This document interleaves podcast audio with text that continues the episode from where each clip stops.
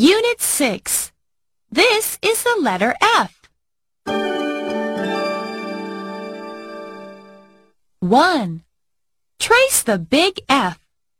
Please count and trace with me. One, two, three. F. A big F. F is for fish. F, F, F. For fish.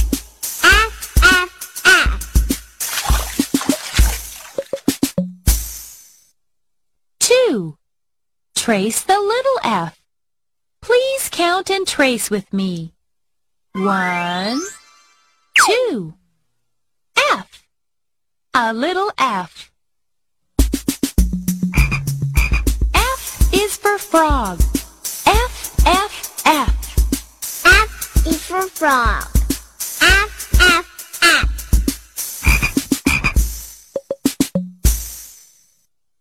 Three. Chant with me. F, F, F. F is for fish. F, F, F. F is for fish.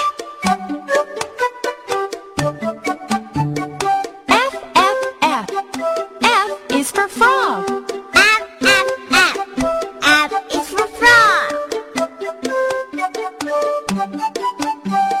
Now let's chant together. F, F, F. F is for fish. F, F, F. F is for frog.